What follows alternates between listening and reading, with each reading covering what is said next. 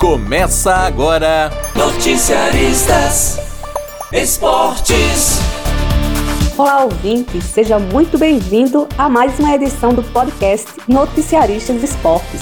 Como você sabe, aqui apresentamos semanalmente todas as novidades dos campeonatos estaduais de São Paulo e do Rio de Janeiro. Noticiaristas.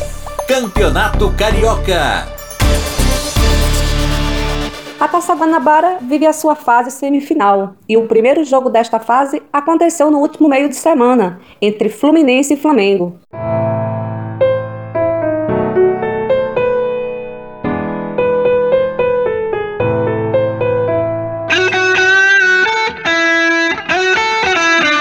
Quem vai nos falar sobre esse jogão de bola é o noticiarista Ícaro Brum.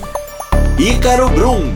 Olá, ouvinte. Olá, Márcia Alves. Então, na quarta-feira, com mais de 50 mil pessoas presentes no Maracanã, Fluminense e Flamengo se enfrentaram um jogo válido pela primeira semifinal da Taça Guanabara. E o rubro-negro levou a melhor. Logo a um minuto de jogo, o Arrascaeta cruzou na área e o Bruno Henrique subiu mais que todo mundo para testar firme para o fundo das redes do goleiro Muriel. Aos 8 minutos, troca de passe errada na defesa tricolor e Gabigol, ele mesmo, se aproveitou para entrar livre com a bola dominada na grande área e mandar para o fundo das redes. Sim, teve gol do Gabigol, Flamengo 2 a 0. Enquanto dentro de campo o Mengão já vencia por 2 a 0, fora do estádio havia muita confusão entre os torcedores que ainda estavam nas filas para entrar no estádio e a Polícia Militar do Estado do Rio de Janeiro, que tentava garantir a ordem. Dentro de campo, o Flamengo ainda continuou dominando a partida e já podia ter ampliado o placar ainda no primeiro tempo. O Fluminense só chegou a levar perigo em um dos lances finais do primeiro tempo, encabeçado do Evanilson, mas o Diego Alves defendeu. No início do segundo tempo, o Flamengo ampliou a vantagem logo aos 4 minutos. Bruno Henrique, Felipe Luiz e Gabigol trocaram passes e furaram a defesa do Flu. O lateral recebeu um toque de letra do Gabigol para quase da entrada da pequena área fuzilar mais uma vez o gol de Muriel. Felipe Luiz, Flamengo 3 a 0.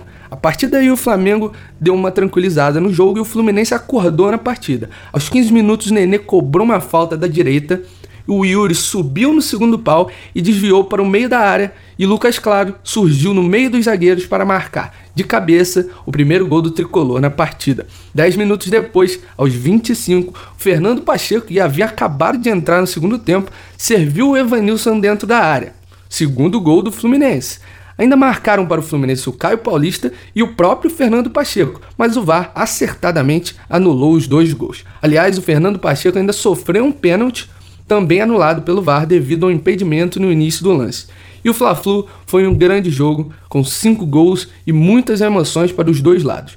Com a vitória, o Clube de Regatas Flamengo garantiu sua vaga na grande final da Taça Guanabara. Final essa que será realizada no próximo dia 22, em pleno sábado de carnaval. Essas foram as novidades da primeira semifinal da Taça Guanabara. Eu voto com você, Márcia Alves. Noticiaristas Márcia Alves. Muito obrigado, Ícaro, pelas informações deste jogão de bola. E o adversário do Flamengo saiu do jogo entre Boa Vista e Volta Redonda. Vamos saber como foi o jogo. Neste domingo, o Boa Vista conquistou vaga na final da Taça Guanabara do primeiro turno do Campeonato Carioca. Jogando em casa, a equipe do técnico Paulo Bonamigo empatou em 1 a 1 com Volta Redonda na semifinal. O placar foi aberto pelo Boa Vista aos 29 minutos do primeiro tempo. Jean cobrou falta da direita do campo de ataque e cruzou pelo alto. Caio Dantas, na linha da pequena área, desviou de cabeça. A bola ainda resvalou no braço do lateral Oliveira, do volta redonda e entrou. O empate veio aos 35 minutos do segundo tempo. Oliveira invadiu a área pela direita e reclamou de falta na disputa com Tartar. O árbitro mandou seguir, mas o lance foi analisado pelo VAR e o pênalti foi marcado. Marcelo cobrou no meio do gol e converteu. O Boa Vista, que tinha a vantagem do empate por ter sido o primeiro colocado do grupo A, agora vai à final da Taça Guanabara, que será disputada em jogo único, a ser realizado no próximo sábado, no Maracanã, e o adversário será o Flamengo. Essas foram as informações do Campeonato Carioca. Agora vem aí as novidades do Campeonato Paulista. Noticiaristas Campeonato Paulista. A rodada do Campeonato Paulista foi aberta na sexta-feira, com o um jogo entre a Inter de Limeira e o líder na contagem geral de pontos, que é o Santo André. O gol saiu após um ótimo lançamento de Branquinho, que deixou Ronaldo na cara do gol para marcar. Após o gol, o Santo André se fechou e suportou a pressão do time de Limeira, principalmente no segundo tempo, em que a Inter criou pelo menos quatro chances reais de gol, Porém, a falta de inspiração no momento da finalização impediu o empate. Já no sábado, o Guarani recebeu o Novo Horizontino, em Campinas. O Bugre saiu na frente com o gol logo aos 8 minutos de jogo. Após cruzamento que veio da esquerda, o volante Igor Henrique testou firme para abrir o placar. Quase meia hora depois veio o gol de empate. Everton Senna cabeceia firme para uma grande defesa do goleiro Jefferson Paulinho. Mas no rebote, Bruno Aguiar fuzilou para marcar um belo gol e dar números finais ao placar do estádio Brinco de Ouro da Princesa. Também no sábado, teve um clássico majestoso entre São Paulo e Corinthians.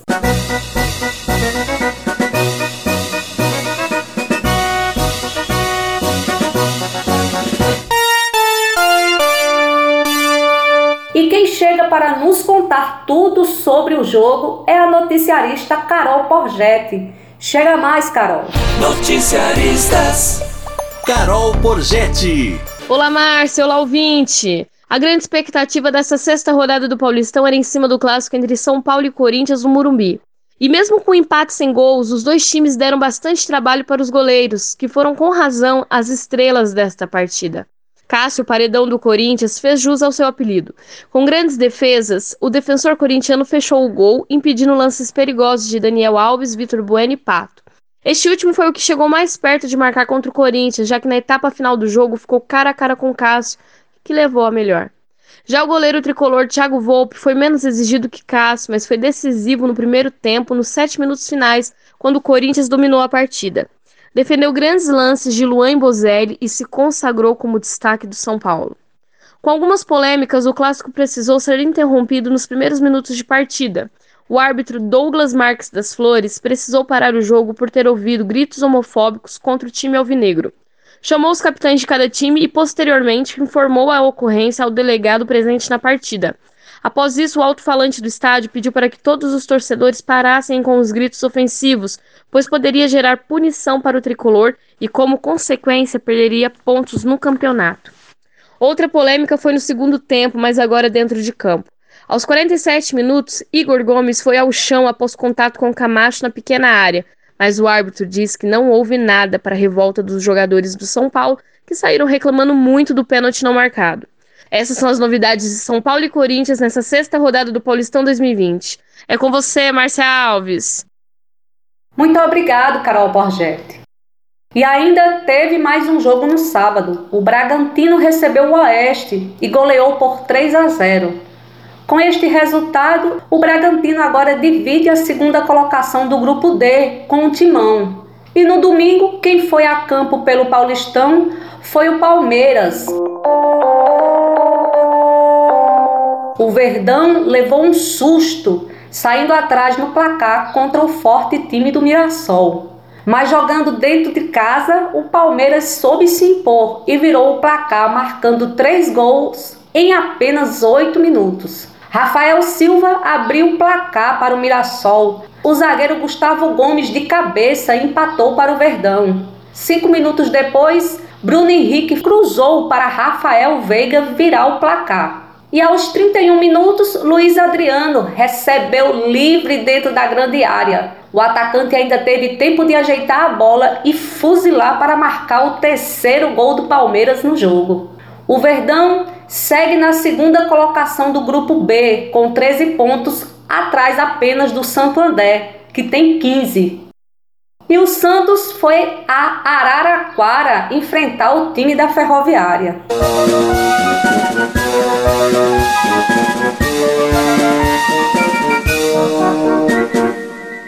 Santos precisou contar com a ótima atuação do goleiro Everson. Para não sair derrotado do estádio da Fonte Luminosa em Araraquara, o time da Vila rendeu muito pouco e foi dominado nos dois tempos da partida. Além de três ótimas defesas do goleiro Santista, a Ferroviária ainda acertou a trave, mas não conseguiu inaugurar o marcador.